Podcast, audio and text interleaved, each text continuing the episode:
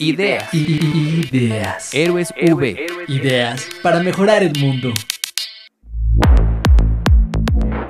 La diabetes es un problema de salud muy común en México. Casi todos tenemos un familiar o algún conocido con algún tipo de diabetes. Y no es por sonar alarmista, pero Veracruz es el primer lugar nacional con personas diagnosticadas con diabetes mellitus 2. Katia Infanzón Basurto, estudiante de medicina de la Universidad Veracruzana, sabe que las cifras en Veracruz y en México van en aumento. Por eso tiene algunas recomendaciones para quienes ya la padecen y propuestas para evitar la enfermedad y así lograr un mundo mejor. En nuestro país, alrededor de 12.8 millones de personas viven con diabetes y la cifra va en aumento. Se espera que para el año 2045, 22.9 millones de personas vivan con esta enfermedad. Una de las complicaciones degenerativas más devastadoras y temidas de la diabetes que ocasiona invalidez y afecta la calidad de vida es el pie diabético, la cual se presenta en pacientes de larga evolución y un nivel de autocuidado bajo. El pie diabético se caracteriza por la aparición de una lesión y o ulceración del pie. Desafortunadamente, 8 de cada 10 amputaciones no traumáticas ocurren en pacientes diabéticos, convirtiendo a la diabetes en la causa número uno de este tipo de amputaciones. Durante el segundo trimestre de 2021, en nuestro país se hospitalizaron 199 personas con diagnóstico de pie diabético, lo cual pudo ser prevenible. ¿Cómo pudo ser prevenible?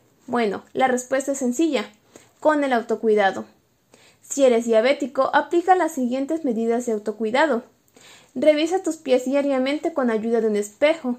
Lava tus pies todos los días con jabón neutro. Sécalos bien, principalmente entre los dedos. Si hay sudoración o humedad, aplica talco entre los dedos. Aplica crema, pero evita colocarla entre los dedos. Usa calcetines de algodón sin resorte ni costuras. Compra calzado adecuado, de preferencia cerrado, y horma ancha acorde con la forma del pie. Corta tus uñas en línea recta y lima las orillas de forma redondeada. Revisa el interior de tus zapatos antes de ponértelos y evita caminar descalzo.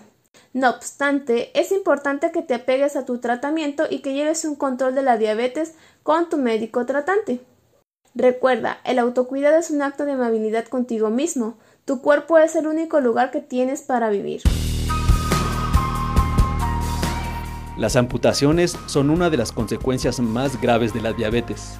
Por eso, Katia da recomendaciones para practicar el autocuidado, evitar los efectos graves de la enfermedad y así lograr un mundo mejor para quienes viven con esta enfermedad.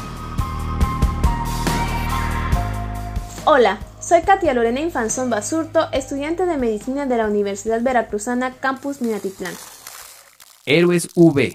Ideas para mejorar el mundo.